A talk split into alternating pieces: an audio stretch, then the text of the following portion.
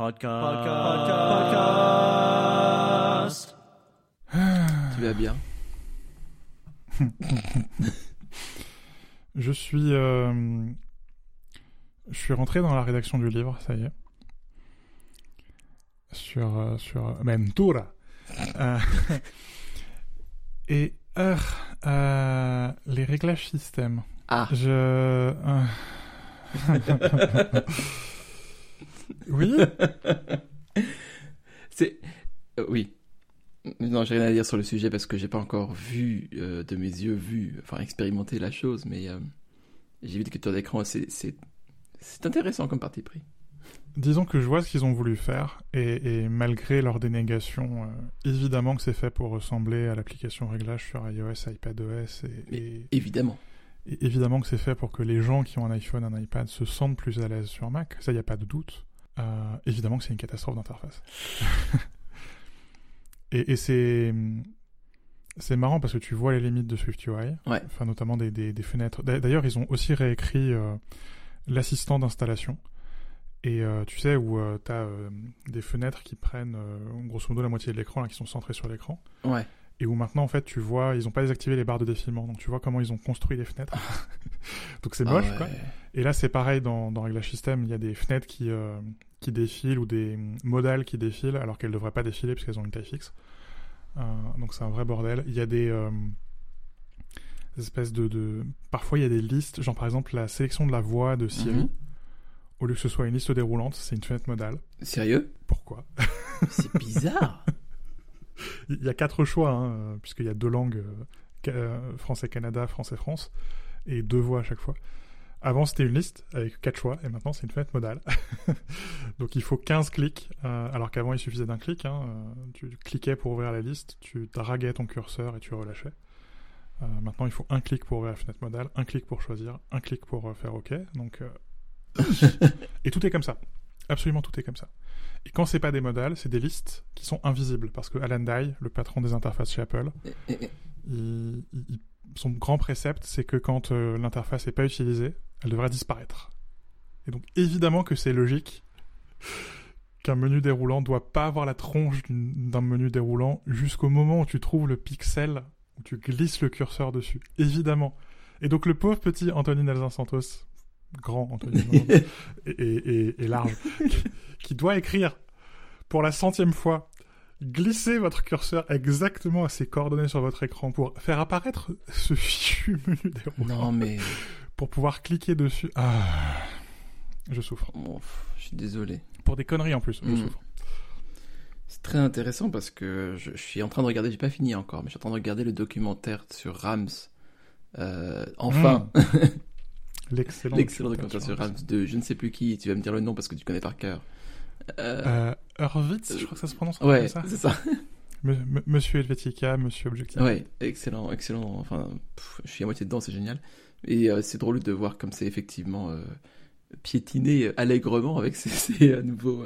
euh, Ce, qui- ce qui me fait penser aussi d'une chose, c'est que euh, la position d'Apple est de plus en plus une- sur une ligne de crête, euh, n'est-ce pas? Avec euh, cette dénégation euh, très virulente de non, on va pas du tout faire de l'iPad un Mac et du Mac un iPad. Et en fait, bah. euh, depuis quelques, plusieurs versions, si, en fait. Mais Oui, oui. mais Craig est, est un peu de mauvaise foi là-dessus, je dois le dire.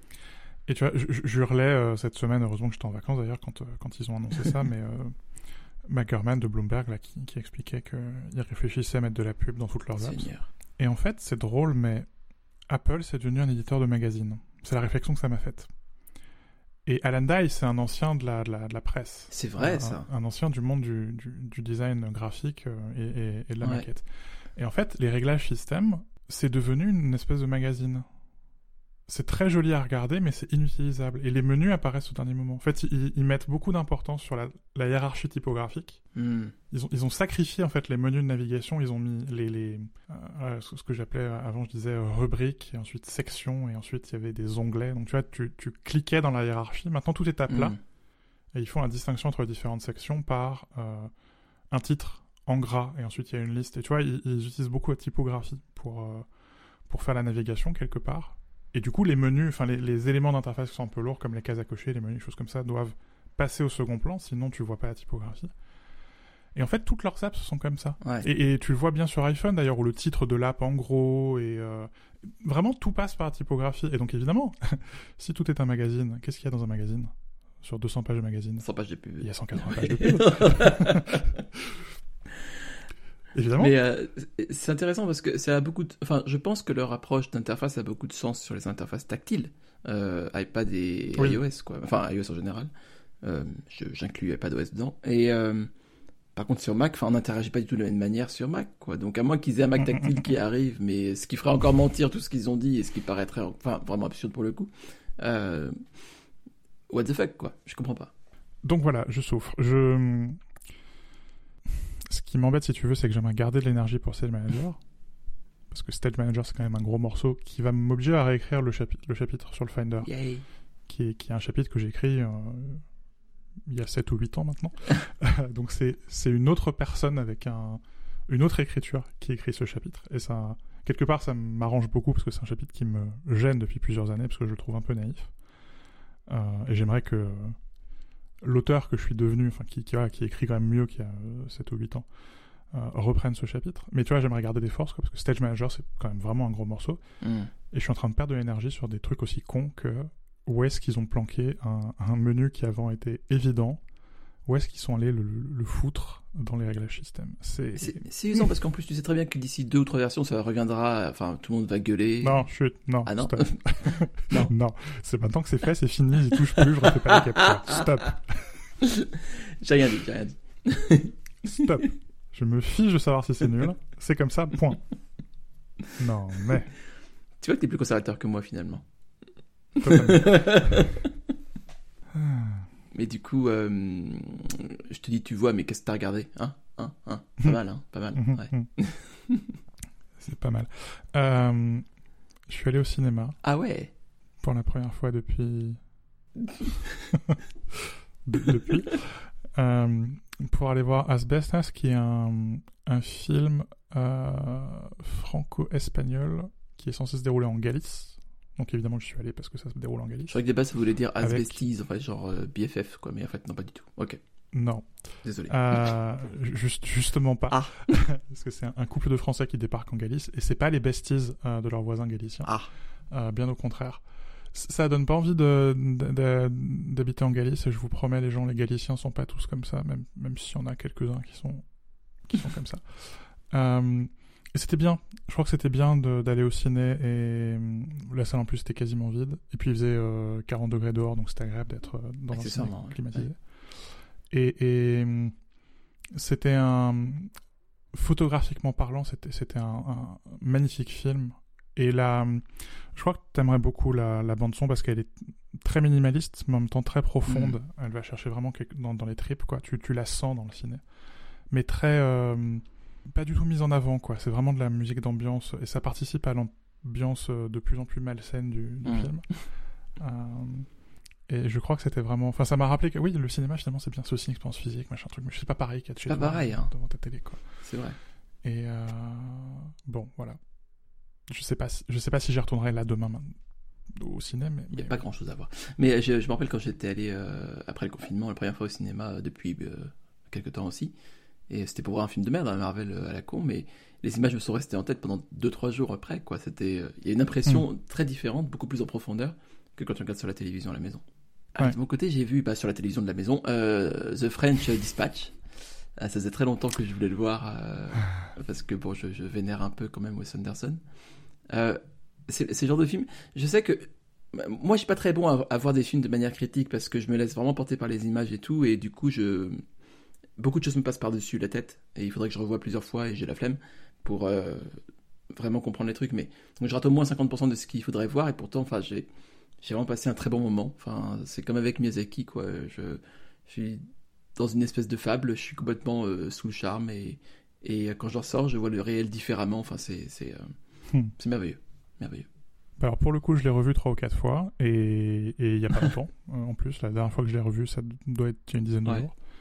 Et, et c'est ce que j'aime beaucoup avec les films de Wes Anderson, c'est qu'ils se re-regardent bien et à différents niveaux. Et donc là, j'ai passé du temps à, à notamment analyser cer- certains plans parce que je voulais euh, Enfin, je, je l'ai regardé euh, pour l'aspect graphique, euh, parce que je travaille sur des, sur des propositions graphiques, et notamment son grand amour de la symétrie. Mm. Et euh, quelque part, tu peux euh, laisser l'intrigue de côté, même si euh, super dans The Final Ouais. Patch, et, euh, et regarder juste euh, pour les graphismes ou juste pour l'utilisation des polices. C'est euh, merveilleux ça aussi. Le premier Wes Anderson qui utilise que Futura, puis soudainement qui découvre qu'il y a d'autres polices que Futura. c'est génial. C'est un très très bon film. ouais. Enfin, tout va bien, tout est bien. Visuellement, tout, enfin, tout est bien. Tru- truc beaucoup plus simple euh, sur Apple TV, il y a Loot. Que j'ai commencé Je suis qui, est- qui est amusant. Je suis pas certain que ça déploie tous les talents de Maya Rudolph. Euh, mais je sais pas, ça pose des questions assez intéressantes sur la répartition des richesses. Euh, je trouve toujours aussi fascinant euh, que, que ce genre de discours soit chez Apple, qui, qui incarne tout l'inverse. Euh, enfin, c'était pareil avec Severance, quoi. Où, euh, oui, bah oui, c'est c'est des salariés d'Apple, en fait, les gens. et et l'actualité de cette semaine a encore montré que tu as une vie chez Apple et tu as une vie en dehors de chez Apple. et, et ce qui est marrant, c'est que d'ailleurs, tu vois dans l'objet lui-même euh, les logiques capitalistes à l'œuvre, puisque Apple a acheté un droit de regard sur les productions de, de Maya Rudolph et de Natasha Lyon, et, et on voit passer Adam Scott, qui est justement dans, dans Severance. Donc c'est marrant parce que finalement, ça, l'objet est tout l'inverse de ce qu'il Oui. dit. Euh, c'est fascinant. Oui, il y a une vraie contradiction. Euh, euh, C'est pas comme Netflix qui, pour le coup, même s'il recycle beaucoup ses acteurs, n'a pas cette, cette volonté presque. quel est le terme que je devrais utiliser? Que- Presque. Euh, sais, quand on veut euh, défier quelque chose, quand on est un petit peu euh, impertinent, qu'on est.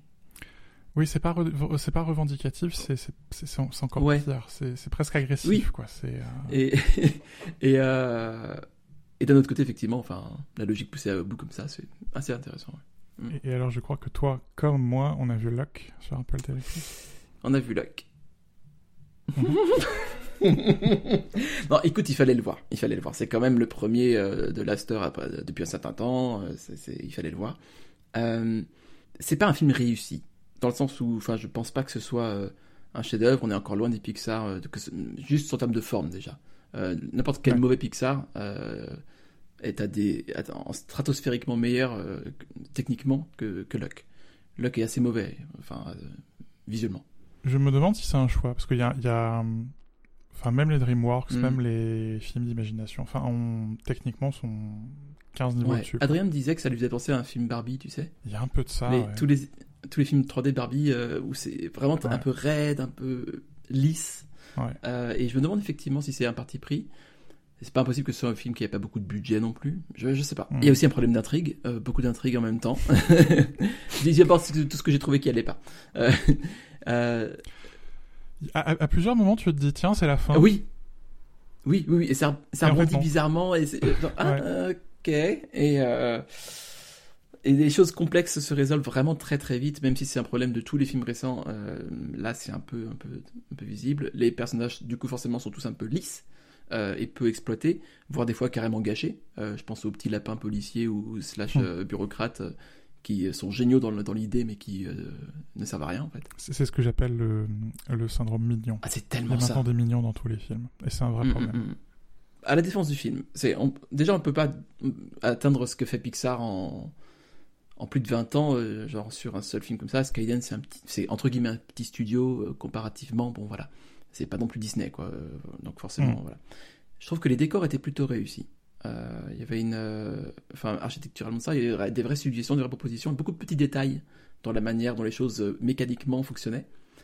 Et euh, l'enchaînement de certaines séquences, genre la poursuite du chat au début, c'est intéressant. On, on a rigolé euh, tout, tout le long de cette scène. Ouais. Enfin, c'est- c'est- elle, est, elle, elle est Ça, c'est vraiment bien. Ouais. C'est un des, un des points forts du film, je suis d'accord.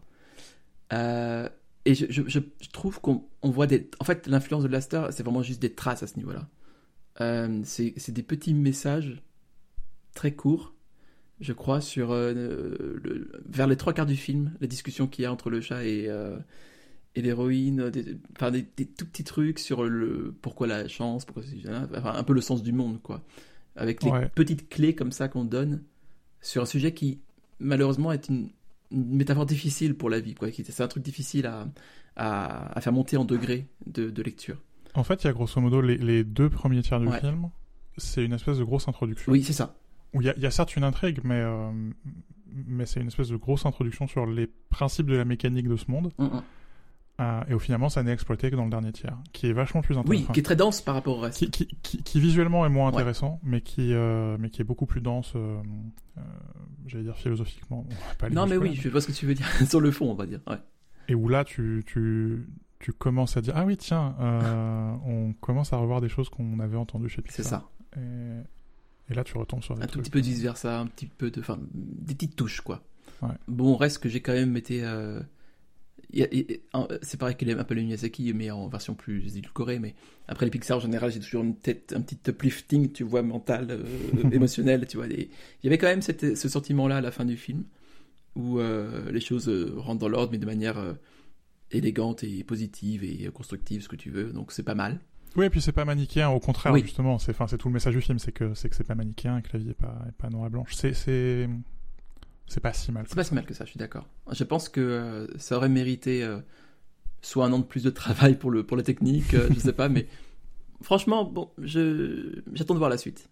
Mais tu vois, c'est un peu le problème. euh, On en avait parlé pour le Morning Show, par exemple, où il s'était fait ramasser, pas sur les mérites du Morning Show, mais parce que la presse, de manière générale, je parle y compris pour mes collègues, hein, euh, avait envie de se payer euh, Apple. Euh, et, et là, c'est un peu pareil. Quoi. Le, le film paye quelque part son association avec la CETA. Totalement. Et une grosse partie de la critique est sur, euh, sur la CETA, et pas sur le film lui-même. Je suis d'accord, c'est vraiment dommage. Enfin, la controverse me, me rend un peu perplexe. Euh, déjà parce que enfin, l'événement en soi est un peu chelou. euh, on n'a pas trop de. Enfin, ça ressemble plus à des accusations qu'à des preuves pour l'instant. Mais bon, enfin, je peux pas non plus euh, juger de ça. Euh, ce qui est plus intéressant et intriguant, c'est le, le départ d'Emma Thompson du film, du projet, alors que derrière, il y a Jane Fonda qui le rejoint. Donc une, Oui. une sorte de, de contradiction un peu dans le dans l'image juste du film, du projet, quoi. Et effectivement, le projet, il y a Lester qui est associé, donc c'est- un projet forcément qui est jugé en tant que projet de Lasseter, quoi. C'est. Oui. C'est. Mais d'ailleurs, c'est marrant parce que la déclaration de- d'Emma Thompson, c'était vraiment. euh, on peut pas, euh, on peut pas donner une deuxième chance à ce genre de personnage. Et tu fais, bah. Merde, si, si, si. euh, au bout d'un moment, tout notre système judiciaire est fait pour donner une seconde chance aux gens. Alors bon, dans, dans le cas présent, c'est jamais aller jusqu'à un procès et une peine de prison, donc. mais il a admis une faute, on sait pas vraiment laquelle parce que tout est en, tout est très nébuleux sur cette Mm. affaire. Euh, il a, euh, il a accompli sa traversée du désert. Tu fais bon, euh, qu'est-ce qu'on fait Mm. quoi? Au bout d'un moment, est-ce qu'on est euh, devenu complètement euh, incapable de, de pardonner les, les, les péchés pour prendre une métaphore que, qui te parlera plus à, à toi qu'à moi? Bon, Ouais. Ah, J'aurais beaucoup à dire là-dessus, mais ce sera peut-être dans un prochain épisode. J'ai écouté euh, pas grand chose. j'ai écouté euh, The Last Goodbye d'Odessa. Je suppose qu'on dit Odessa. Euh, le, le, le, le nouveau single, c'est euh, c'est la publicité du MacBook Air. C'est Let me down easy. Voilà. hmm, Et ils ont, ils ont aussi fait, euh, il y a quelques temps, un featuring avec Regina Spector, c'est comme ça que je les connais en fait. Et euh, sur ce nouvel album, ils ont une piste avec Olafora Malt notamment, donc il y a plusieurs choses qui, pour- qui devraient me plaire dedans et ça me plaît bien. Euh, je pense qu'un album pour eux, quand même, c'est long. C'est-à-dire que euh, il y, a, il y a vraiment des, temps forts vraiment très intéressants, des très beaux, des belles envolées, tout ça, des, des constructions intéressantes. Mais, euh, mais c'est beaucoup de morceaux. je pense que ça vaut mieux pour l'instant de rester sur des singles, c'est mon avis. Et j'espère qu'ils le suivront parce que c'est quand même important en tant que manager de ce groupe euh, qu'ils écoutent mon avis. mais non, non, en vrai, c'est, euh, ça reste quand même très bien. Euh, bon album globalement. Euh, mais je pense que les temps forts sont au début, au milieu, à la fin. Et le reste est dispensable. j'ai presque écouté du Ariana Grande. Quoi? J'ai écouté Not Tight, c'est le premier album euh, du duo qui est formé par la pianiste française euh, Domi Luna et le batteur américain J.D. Beck. Euh, les deux ont fait des études de musique euh, classique et de jazz, mais ils ont aussi tourné avec Thundercat, dont j'ai déjà parlé, Anderson Paak, Mm. Ariana Grande donc, Louis Cole. Enfin, tu vois, tu vois qu'on est quand même un peu loin du jazz. Et euh, c'est quoi? C'est du, c'est une espèce de hip-hop un peu low-fi, un peu jazzifiant. Il y a quand même un, un featuring assez mauvais de, de Herbie Hancock. Mm. Euh, je suis pas sûr d'être complètement convaincu. ou sinon, je suis convaincu que l'apparition de Snoop Dogg est complètement. pourquoi affreuse. Snoop Dogg? Euh, Mais tu vois, il y a une espèce de mélange. euh, C'est très, hum, très, très à la mode quelque part. Il y a, il y a, il y a un peu d'harmonie de jazz et, tu fous du hip-hop, de l'électro, de la lo-fi, du rap. Tu, tu mélanges tout ça en même temps et tu fais un album. Euh, mais je, crois justement que ça va assez bien avec euh, ma volonté d'ouvrir un peu mes écoutés et d'écouter des, des, des choses un peu différentes. Cela dit, j'ai le premier album que j'ai écouté en revenant au bureau. Euh, c'est Mesmerism de, de Passion Sorry et c'est du jazz euh, bluesy, euh, bête et méchant. euh. Et le tout premier morceau qui s'appelle Enchantment, il, il mérite vachement bien son titre. C'est c'est su- c'est super mignon. Hmm. Et dans ma bouche, dire que c'est mignon, c'est un compliment. C'est pas Ah oui, je prends au sens premier, effectivement. ouais. C'est pas mignon de, de, de Pixar. Dream- c'est pas breton quoi. Putain, j'ai rien lu. Ah Ah. ouais, merde, j'ai rien lu. Ah non, tu sais pourquoi? J'ai une bonne excuse. tout comme, comme J'ai- toujours. non, non, j'ai une bonne excuse. Euh, j'ai une bonne excuse. Euh, je suis en vacances depuis, euh, depuis lundi. Mardi, du coup, parce que mardi, lundi était férié. Du coup, du coup, j'avais pas le temps de lire. Alors tu vois, moi je rentre de vacances et pendant les vacances j'ai lu. J'ai lu, je sais pas, une demi-douzaine de bouquins en, en 15 jours. J'ai notamment bingé les livres de Robin Sloan. Le, le type est assez intéressant, c'est un diplômé d'économie qui avait cofondé le blog Snark Market. Ouais. Il a travaillé pour la chaîne de TV d'Al Gore et finalement il est devenu media manager de Twitter. Et il s'est lancé, euh, il est parti de chez Twitter pour lancer sa carrière littéraire en s'appuyant sur Kickstarter qui à l'époque était euh, tout petit quoi. Euh, et il, il a publié quoi? Deux romans? Trois romans? Deux romans. Et sinon, c'est que des romans courts. Des, ils appellent ça des novellas, les, les, les- les Américains. Et maintenant, il a même une entreprise de production d'huile d'olive absolument hors de prix. Donc le mec est assez, assez intéressant. Euh, les, les, j'ai lu donc ces deux romans et, euh, et un de ses romans courts. Euh, c'est des choses très bien, des choses beaucoup moins Mm. bien. Euh, et il a notamment une phrase sur Internet, c'est l'endroit où tu te rends compte que t'es que t'es pas tellement unique. Et euh, ce qui est marrant, c'est qu'en allant sur son site, j'ai cru être sur Métro Zen Dodo, euh, graphiquement parlant. Donc e- effectivement, Internet, c'est l'endroit où tu te rends pour voir que t'es pas si unique que ça. Et je crois que c'est très bien. Hmm. Euh, et juste avant d'enregistrer ce podcast, j'ai reçu euh, la livraison quotidienne de la newsletter temporaire euh, de Craig Mode, la Ah. nouvelle Tokyo, Tokyo, Tokyo, Oui. qui est super. J'ai, Comme tout ce que fait Craig Mode. j'ai réservé la lecture pour plus tard. euh, j'ai mis en non lu très soigneusement pour pouvoir prendre le temps de les savourer tranquillement. Ah, c'est tellement. Ah, il est fortiche. hein. Je je suis pas. Je suis pas une groupie de beaucoup de gens. hein. mais Craig Mode. Et Ariana Grande quand même. Euh, Moins. Ok. Moins. Craig Mode, bordel. non, il est fortiche, il est fortiche. Acheter, que, que t'as forcément acheté un truc, non? Alors, je vais être très franc avec toi, Anthony. Je, je, je, je, j'aimerais acheter plus de choses, mais c'est un peu la, c'est un peu la merdasse euh, ce, ce mois-ci, donc il faut que je fasse vraiment gaffe. Du coup, j'ai juste acheté des billets de train pour les vacances, c'est tout. La vie. Ah, franchement, c'est... moi j'y pépé. Non, j'ai acheté une chose. euh, j'ai quand même acheté une chose. Pourquoi je dis ça aussi fort? J'ai acheté une chose euh, quand, quand on est fait, allait faire notre tour. euh, J'allais dire hebdomadaire, peut-être bimensuel plutôt, à la hum, librairie japonaise euh, de Paris, qui s'appelle Junku, Mmh. euh, overpriced euh, bullshit, et qui euh, était un stylo, que je présente ici à la caméra, stylo. Ce, qui, ce qui est toujours aussi Oui. efficace pour un podcast Voilà, je vous laisse imaginer la forme. Il s'appelle Sakura, donc ça veut dire... Euh, ce- cerise. Cerise C'est pas du... Oui, Cerisier je- euh, Euh, cerisier, je crois. Putain, je je vais me faire engueuler Ouais. par... euh, Un truc comme ça. qui parlent japonais. Mhm.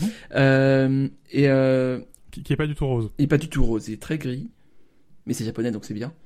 Et euh, je l'aime bien, euh, il clique bien. Tiens, écoute, Ça, ça marche mieux pour un ça podcast. c'est agréable un peu. Hein. Mhm. Et, euh, et quand j'écris, tiens, écoute, écoute, écoute. ça va devenir de la SMR ce truc. mais euh, je l'adore. Et du coup, j'écris peu avec parce que j'ai envie de l'économiser. je suis un peu con des fois. Écoute, c'est comme ça. Les Japonais sont très forts en, en stylo. Moi, je suis plutôt stylo plume que, que stylo bille, Mm. mais euh, Platinum Sailor ou, ou Pilot, c'est quand même. Ah ouais, j'avoue. Enfin, ils, ils savent faire. Ouais. Ah, moi, j'ai acheté une, euh, une seconde peau euh, d'e-brand pour euh, l'iPhone. Ce podcast est sponsorisé par. Si seulement. Euh, si seulement. en fait, depuis quelques années, j'ai assez mal aux mains. ne serait-ce que parce que je tape 8 à 10 heures par jour au clavier, ce qui n'est pas une bonne idée. Mais je sais pas faire autre chose. et, et, en même temps, les téléphones deviennent de plus en plus gros, donc au bout d'un moment, ça pose un problème. Et j'utilisais pas mal mon téléphone sans housse jusqu'à que je fasse tomber mon iPhone 7. Euh, et donc depuis, euh, j'utilise l'étui. Et euh, à chaque fois que j'enlève l'étui de, de, mon iPhone, il y a une espèce de petite retenue, surtout maintenant qu'il y a un dos en verre qui, qui est une savonnette. Mm. et donc j'ai voulu essayer ce, ce, film en me disant que peut-être ça améliorerait un peu l'appréhension. Et oui, la, la, pose est pas très compliquée, mais enfin elle n'est pas non plus très simple. Notamment parce qu'il faut un sèche-cheveux. Ah. Ça m'a beaucoup rappelé quand je faisais l'aéromodélisme. J'avais monté un, un, avion qui n'avait pas vraiment de fuselage. En fait, le fuselage, c'était un film en plastique qu'il fallait tendre sur l'avion. sur donc, euh, tu le tendais avec un décapeur thermique. Ah. Donc, paf, comme, euh, comme quand tu fais chauffer un sac, un sac plastique. Ça, ça le tendait et paf, ça faisait le fuselage de l'avion. Bah là, c'est un peu pareil. Il faut utiliser un sèche-cheveux, notamment pour euh, que, le, que le film épouse la forme des, des capteurs de l'appareil photo. Alors, c'est très joli. mais euh, tu, tu, passes un temps fou. En, plus, c'est assez bizarre de faire chauffer un, iPhone volontairement. Oui, oui, j'imagine. euh, mais ça, ça, tient super bien. C'est un peu comme le, le wrapping des bagnoles aussi. La, ah oui, d'accord, d'accord, d'accord. Ouais. Euh, du coup, ça prend la forme vraiment de, des capteurs de la fin de, l'appareil photo, quoi, de la, cette, espèce de bosse. Évidemment, c'est violet. euh, ce, qui, ce qui me rend cet iPhone 13 à nouveau sympathique. Et surtout, ça améliore vraiment ses c'est pas granuleux, mais presque, tu vois. C'est doucement granuleux. C'est comme un papier de verre, euh, je sais pas, 2000 euh, ou 3000, quoi. Vraiment un grain très fin.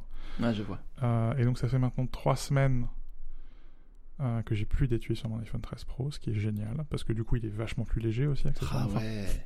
moins lourd, disons. ça passe mieux dans la poche. j'ai fait quelques centaines de kilomètres avec depuis. Il est pas tombé. Écoute. Donc on dirait que ça marche. Euh, donc même si cet euh, épisode n'est pas sponsorisé par D-Band, euh, c'est pas mal. Ok, intéressant. Peut-être me mettre à ça parce que c'est vrai que la, la, la, coque est bien, mais elle change l'appréhension totalement. Oui, oui, bah c'est notamment en, largeur. Ah enfin, moi, je, je peux plus, quoi. Je peux plus. Vivement le 14. Acheter. On y est bientôt, hein, mine de rien.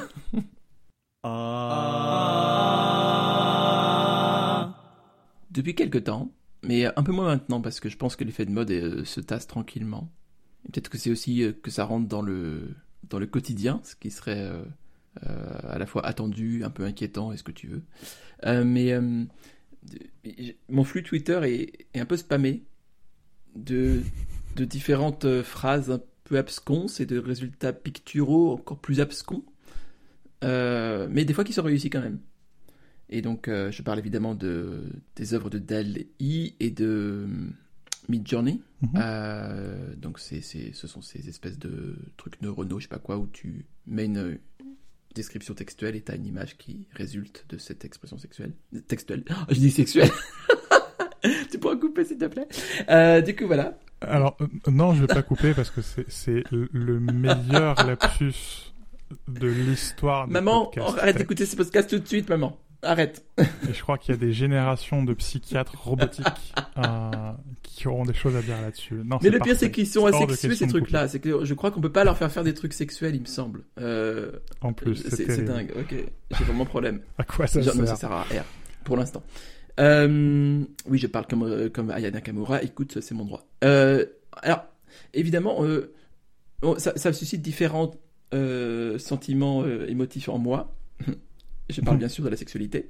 Donc, euh, à la base, euh, enfin, on peut, on peut, je pense que naturellement, on peut s'effrayer du futur pour les artistes euh, avec ce genre de choses parce que l'IA étant ce qu'elle est, elle s'améliore toujours au fur et à mesure et donc ce qui est risible au, bout au début devient crédible au bout d'un certain temps. Et hum, j'ai vraiment les deux sons de cloche. J'ai entendu des gens qui disaient que ça allait changer complètement le métier d'artiste, d'autres au contraire que ça allait rien changer et ne pas du tout euh, euh, influer sur la, le, sérieux et le, et le professionnalisme de, de ces artistes-là. Et euh, je pense que les deux sont un peu faux, un peu vrais, ligne de crête et tout ça. certaines choses pour changer, d'autres non, évidemment. Bon, déjà, de base, on peut dire que l'outil n'est pas encore tout à fait mûr. En l'état, il, il, est utile pour surtout fournir des bases de travail oui, c'est on, on, avait parlé de GPT-3 euh, il, y a, y, a, longtemps et finalement c'est euh, donc c'est OpenAI aussi qui, qui s'occupe mm. de, de DALI et euh, c'est finalement qu'une application de, de GPT-3 au, au, domaine au domaine des images et c'est infiniment plus compliqué de générer une image passable que de créer trois lignes de texte marketing passables. On l'a vu avec Célie où Célie faisait des choses un peu oui ça allait quoi. c'était parfois un peu farfelu et, évidemment quand tu faisais des textes un peu longs c'était euh, c'était compliqué mais quand tu lui demandais de faire deux ou trois phrases ça allait. Là une image le moindre défaut c'est évident. Mm. Et euh, enfin il y, a trois choses qui, qui, me viennent à l'esprit en fait en, en, pensant à ça. Euh, la première c'est que l'art en général c'est une combinaison d'éléments pour pour l'humain. Euh, c'est-à-dire qu'on enfin, crée jamais rien de, de, de nouveau dans l'absolu, enfin, c'est toujours des choses qui sont un petit peu. Voilà. Euh, et la machine fait la même chose. C'est le même processus qui est à l'œuvre. Et euh, évidemment, il y a la question de l'art par rapport dans sa relation au réel qui se pose après, parce que avec ce, niveau d'influence que la, la, machine peut emmagasiner et restituer de manière complètement imprévue pour des humains, ça, pose, je pense, une, une autre question de la relation par rapport au réel. Mais euh, les deux autres choses, c'est que l'artiste peut toujours développer la, vision euh, initiale de l'IA euh, ou faire mieux qu'elle ensuite. En d'autres termes, les bons artistes vont toujours exister, quoi. Et ce qui va changer, c'est plus la production pas chère, la production de masse un peu industrielle. Donc, un des futurs pour, pour l'artiste, ce serait de passer de l'artiste exécutant au directeur artistique, quoi un peu à la Beyoncé. C'est-à-dire que tu as, cette espèce de, de, réalisation à faire et euh, du coup tu utilises tous les outils à ta disposition pour avoir euh, des sources différentes et les combiner ensuite. Donc c'est une combinaison non pas seulement au niveau des influences mais encore plus, à un niveau au-dessus qui est une combinaison des, des œuvres elles-mêmes pour ensuite un résultat euh, de ces combinaisons-là.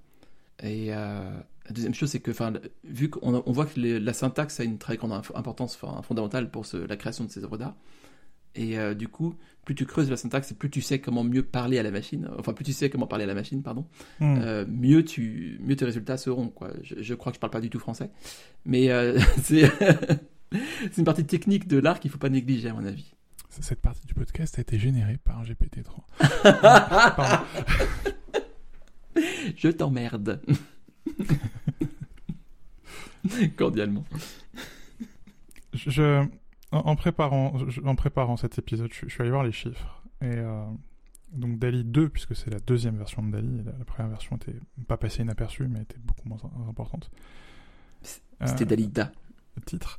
Euh, utilisait, donc ça utilise 3,5 milliards de paramètres.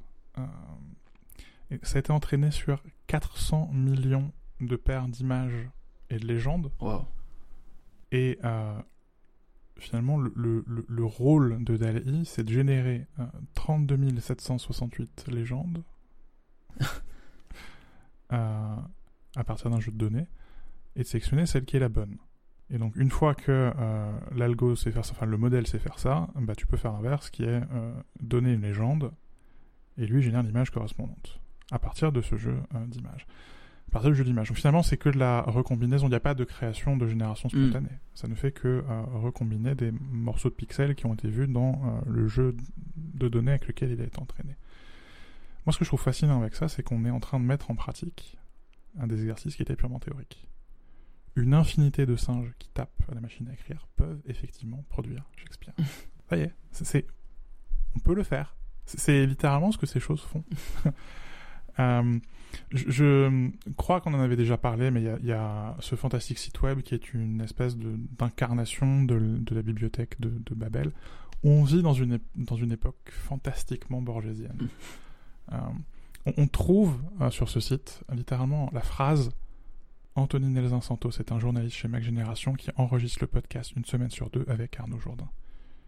Juste par des permutations infinies de caractères, cette phrase finit par apparaître encore une fois, hein, on prend une pièce infinie avec un nombre infini de machines à écrire, un nombre infini de singes, on finit par écrire la Bible, Shakespeare, toute l'histoire du passé, toute l'histoire du futur. Et finalement, ces choses Hmm. que, que certains euh, voient comme, comme le nouveau Messie euh, sont infiniment moins capables, infiniment moins puissantes que tout ça. Elles elles travaillent avec un, un jeu de données très réduit aussi. L'exercice de, de la bibliothèque de Babel, c'est on, on a les lettres de l'alphabet plus quelques signes de ponctuation. Là, c'est pareil, c'est plus compliqué, mais finalement, on a un jeu euh, fini d'images et un, jeu fini de, de légendes et un jeu fini euh, de paramètres. Et donc, on a un nombre immensément grand de possibilités, mais on n'a pas un nombre infini de possibilités. Et on a d'autant moins un nombre infini de possibilités que comme il n'y a pas de capacité de génération spontanée, tu peux faire une légende qui décrit quelque chose euh, qui n'a absolument aucun sens et casser l'algorithme et, et produire des images qui, qui, qui, qui, n'ont aucun sens visuel, enfin qui, sont des, des, blocs tout cassés quoi. Et moi je trouve ça drôle parce que que- quelque part c'est encore plus fractal que mon exemple avec les singes, c'est parce que c'est pas des singes qui tapent. C'est un algo qui a été conçu par des humains pour malaxer de la pâte à modeler qui a été composée de milliers, de milliers d'œuvres réalisées par des humains. Enfin c'est Ouais. compliqué quoi. Et, et on a, je sais pas, on a, on a- quelque part on a créé la machine, on a aussi créé les singes. Euh, D'ailleurs, on emploie des tâcherons qui sont payés en monnaie de singe pour, pour mettre les étiquettes sur les contenus, hein, parce que les- le, le jeu de données il sort pas de nulle part, les légendes qui ont été écrites elles sortent pas de nulle part. Et, et l'IA est absolument artificielle, encore une fois. hein, les intelligences dites artificielles, ce sont des intelligences qui sont extraordinairement humaines. Elles se reposent entièrement sur, euh, sur, euh, sur nous. Oui, c'est ça que à la base, il y a quand même une- un, un mensonge fondamental. Je veux dire, euh, Ouais. on parle d'artificiel alors que, enfin, d'intelligence plutôt, c'est ça le problème. Parce que c'est effectivement artificiel, c'est de, de main d'homme. Mais euh, l'intelligence là-dedans est quand même extrêmement basique. C'est une, enfin, pardon, je t'ai interrompu en fait. Vas-y, excuse-moi.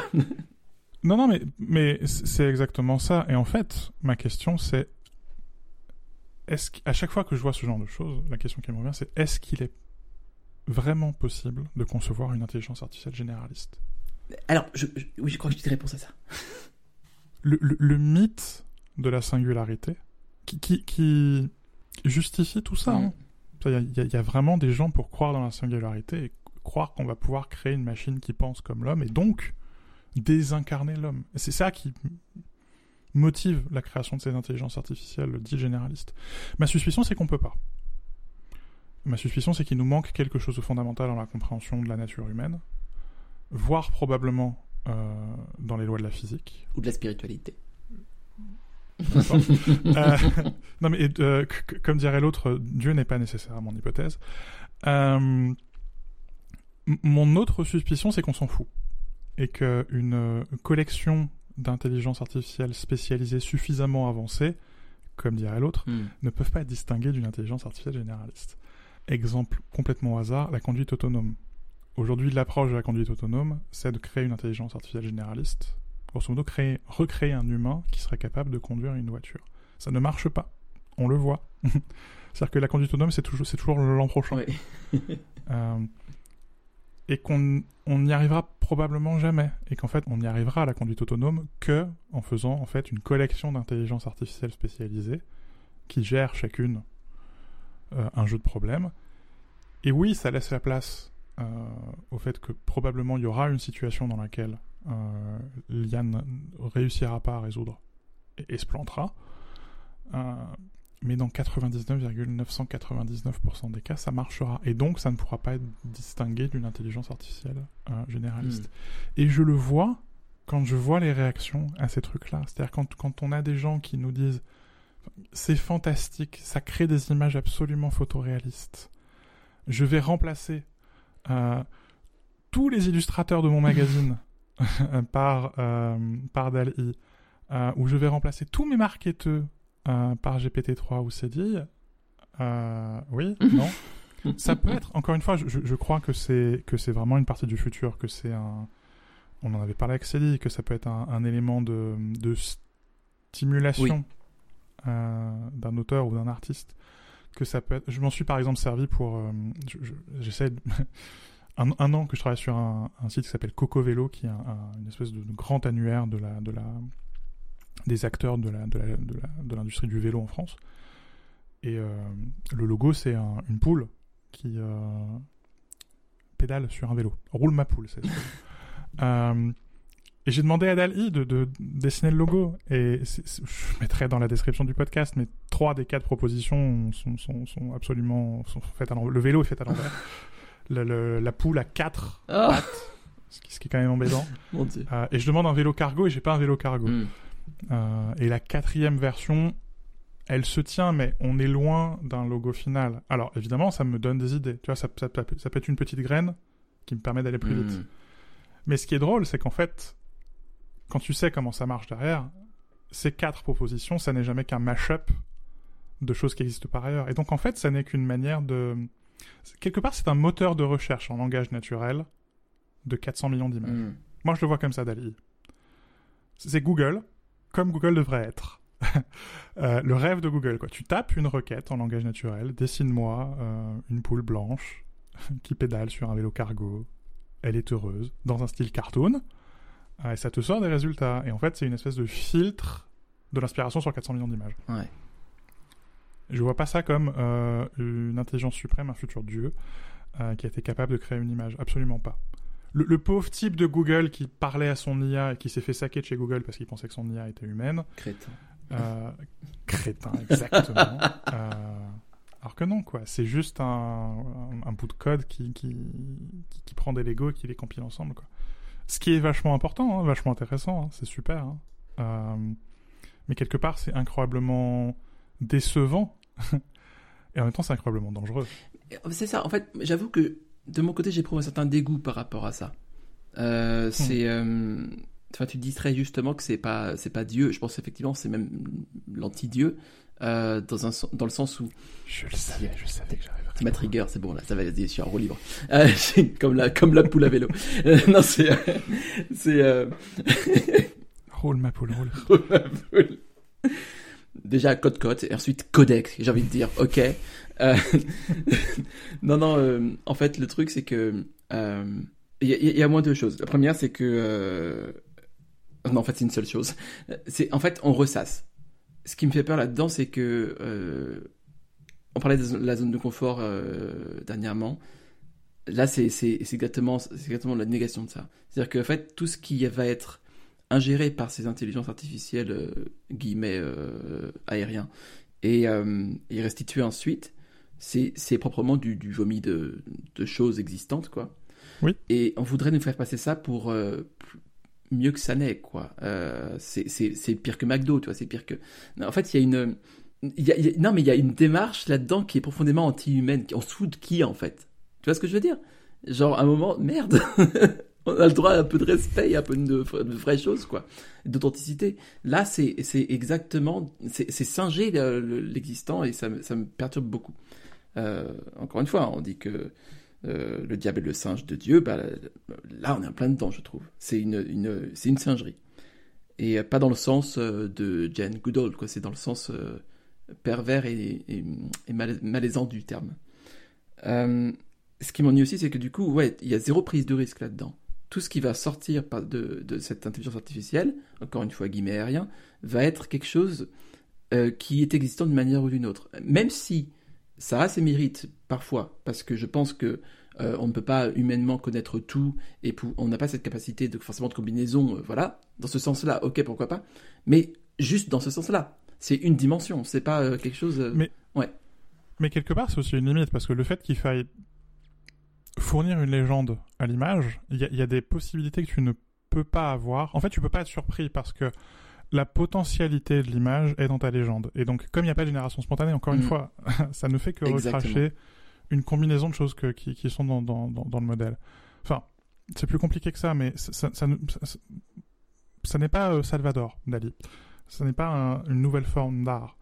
Et, et la légende, si tu ne sais pas que euh, telle forme d'art existe, bah tu peux pas demander à Dali de créer cette forme d'art. Et Dali va pas te la proposer, parce que Dali va te proposer que ce qui correspond à Exactement. légende. Donc t'es quand même limité en termes de sérendipité. Enfin, il y a pas C'est de ça, c'est ça, c'est que c'est stérile. La spontanéité C'est est stérile. impossible. C'est exactement ça. C'est Ouais. que euh, c'est ça mon point, c'est que il y a, y a pas de possibilité de de faire vraiment du nouveau. C'est euh, la seule chose que tu peux faire, effectivement, c'est un peu ressasser, c'est recombiner, c'est pourquoi pas, mais c'est pas du nouveau. Le, le procédé est surprenant. Les résultats peuvent être euh, euh, plus choquants que surprenants quelque part, mais il n'y a pas de place pour la surprise, pour la véritable surprise. C'est ça. Et là, dans, enfin, dans, là où on arrive déjà à, ce, à cette situation où la technologie nous enferme un petit peu de plus en plus même dans cette zone de confort où tout ce qu'on connaît est déjà remâché de remâché, ou des choses qui correspondent à nos goûts, ou des choses qui... Il euh, n'y a rien, a pas d'aspérité, quoi. Et si en plus on prive l'inspiration artistique de cette euh, forme de nouveauté purement humaine qu'elle qu'elle peut déclencher, quoi, ben, il y a vraiment un gros problème. C'est-à-dire que si, en fait, encore une fois, en tant qu'outil où on sait exactement ce que c'est, comment ça fonctionne et ce que ça peut produire, fine, c'est très bien. Mais par contre, derrière, si, si on prend ça pour, euh, si on prend le pour l'ombre, quoi, et qu'on l'utilise comme euh, comme directeur artistique euh, d'un magazine ou peu importe, il y a un vrai danger, quoi. Et il y a un danger d'intention, c'est-à-dire que encore une fois, tu fournis une légende. L'intention, c'est toi qui l'as, c'est pas la machine la peur que j'ai, et c'est une peur qui est fondée, hein, je, vois les gens parler. J'essaie d'être loin de Twitter, mais je les vois écrire dans des, des articles de blog ou des articles de, presse. La peur que j'ai, c'est qu'on me prête à la machine une intention. Exactement. Mais forcément, c'est humain dans un sens. Oui, c'est très humain. Et elle a l'intention de ses concepteurs. Mais euh, encore une fois, enfin, quand, quand elle dessine une poule qui roule sur un vélo, c'est pas la machine qui a décidé, c'est moi. Mm. L'intention, c'est mm. moi. Je, je, je, crois qu'on est, on est J'aime, j'aime pas ça, mais je, parfois je me réveille le matin avec des rêves bizarres et j'y pense. Mais euh, je, crois qu'on est à, l'aube d'une nouvelle religion, vraiment. Euh, et, je, crois que ce sont des faux prophètes, ces trucs-là. Et, ces choses, enfin, les singes qui tapent sur des machines à écrire, euh, ils ont probablement conscience qu'ils tapent sur des machines à écrire parce que ces bêtes sont pas bêtes. Mm. mais ils ne connaissent pas la portée de ce qu'ils font. Le singe qui par hasard écrit Shakespeare ne le sait pas. Ça, c'est terrible. Terrible. Euh, Dali, qui par euh, erreur quelque part serait capable de euh, recréer les tournesols, ne le sait pas. Mm. Ne, ne sait pas qu'il a recréé un des chefs-d'œuvre de, de, l'humanité. Mm. Ne sait pas. Et, et, je vois des gens prêter une intention, prêter une, une, une intelligence véritablement à ces machines, et elles en ont pas ça va loin, hein. encore une fois, hein. c'est, puissant, et je pense que ces outils ont, ont leur place et que c'est une partie du futur. Euh, et, j'utilise déjà du machine learning pour faire des choses. J'en parle encore ce midi avec un, de nos développeurs, mais la, coloration sur Metro Dodo, euh, la capacité d'extraire la couleur dominante des couvertures des livres ou, de mes photos pour euh, changer la couleur de Metro Dodo, c'est déjà du machine learning. Hein. Je fais déjà du clustering sur des images à partir d'un entraînement sur un modèle. Enfin, J'utilise cette technique. Hein. Je j'y suis pas. Euh, une partie de ma carrière universitaire, ça, elle a été autour de l'entraînement d'un modèle pour reconnaître du sentiment, euh, de la perception de l'espace et du temps dans des, dans des lettres de migrants. C'est des choses avec, avec, lesquelles je suis à l'aise. Mmh. Hein. Euh, je suis à l'aise avec la technique. Je suis beaucoup moins à l'aise avec la prophétie. beaucoup, beaucoup moins. Le, phénomène d'assimilation, c'est vraiment ça. C'est que je pense que depuis longtemps, on est dans une euh, tendance à la généralisation et à la relativisation euh, de à peu près tout, quoi, philosophiquement parlant. Là, ça atteint une proportion qui, qui touche à un aspect vital euh, de, de, de l'humanité, quoi. C'est parce que non seulement il y a ce problème d'ordre, on va dire, de, de droit économique et de de propriété intellectuelle et de tout ça, qui est, bah, on scanne toutes ces images de gens sans leur avoir donné leur avis, en fait accessoirement, enfin, GitHub Copilot, dans le même genre, qui, euh, qui, qui est une espèce d'énorme de, truc d'autocomplétion de code, qui, qui, viole les licences open source. Euh, le, les, millions de procès qu'on pourrait faire euh, aux intelligences dites artificielles, ce serait, ce serait drôle. Ce serait drôle d'assigner une intelligence dite artificielle. Oh, J'imagine. Ce, serait, vraiment drôle. Ouais. Mais on, ne peut pas rire de ça. Je, je crois qu'on n'a pas la... mais pas parce que parce qu'on n'a pas le droit, c'est parce qu'on n'a pas la capacité, je crois. et là c'est pareil, enfin, sous couvert de, d'individualité, euh, on assimile tout et, on, et tout est le même euh, résultat, le même, le même blurb, quoi. Ça, ça m'ennuie beaucoup aussi. Toi qui es un affreux marketeur, Vraiment et, je, je, je, déteste euh, toute cette partie de ta personnalité. bah merci. non mais je, le dis très franchement. Ça me va. et je, le dis d'autant plus franchement que j'ai navigué de ce côté-là du miroir, donc euh, je déteste aussi toute cette partie de moi. Euh, et, et, toute ma carrière depuis 15 ans a consisté à me démarketer, et, hein, même sacrifier mon compte Twitter sur l'hôtel de... euh, je, je, ne veux pas communiquer. euh, et, et, en refusant de communiquer, je, je ne fais que communiquer. Euh, oui, mais différemment. Mieux. Mais toi, toi qui es un afro-marketeur, est-ce que tu as déjà utilisé, par exemple, GPT-3 pour euh, concevoir des slogans ou des chapeaux d'articles ou même des billets de blog euh... Enfin, du contenu, quoi J'ai fait tourner les tables un petit peu, oui, c'est vrai. Ouais. J'ai fait tourner les tables un petit peu. C'est... Euh... pour moi, c'est une forme de spiritisme. Euh, j'ai, j'ai utilisé un petit peu, mais j'ai pas utilisé le résultat final. Je crois que comme je suis très paresseux, j'aurais aimé que ce soit plus intelligent que ça. Et le problème, c'est que ça n'a pas résisté à un examen un peu, un peu poussé, quoi. Tu vois ce que Même au niveau okay. des idées que ça m'a donné, c'était pas des choses exploitables. Donc, euh, donc je vais rester avec ma, avec mes deux cellules crise. Parce que par exemple, j'ai lu un billet de blog, euh, je mettrai le lien dans, dans, la description du podcast, d'un type qui a fait tourner euh, ce genre de modèle sur les titres dans Hacker News, les titres les plus populaires ah. sur Hacker News. Où l'idée c'était de voir bah, qu'est-ce que la machine dit de l'optimisation SEO des titres. Euh, et donc évidemment, le titre qui ressort les mieux, c'est blabla, deux points, blablabli, blublu. C'est-à-dire tout ce qu'on explique en école de journalisme depuis, oh, je sais pas, 70 ans. Tu vois, il y a, y a, une, une, évidence au, au, résultat, mais quelque part, la, la machine objective euh, l'intuition. Oui. Quoi. Et je vois des billets de blog sur euh, comment on utilise euh, GPT-3 ou CDI pour écrire des titres ou optimiser des chapeaux.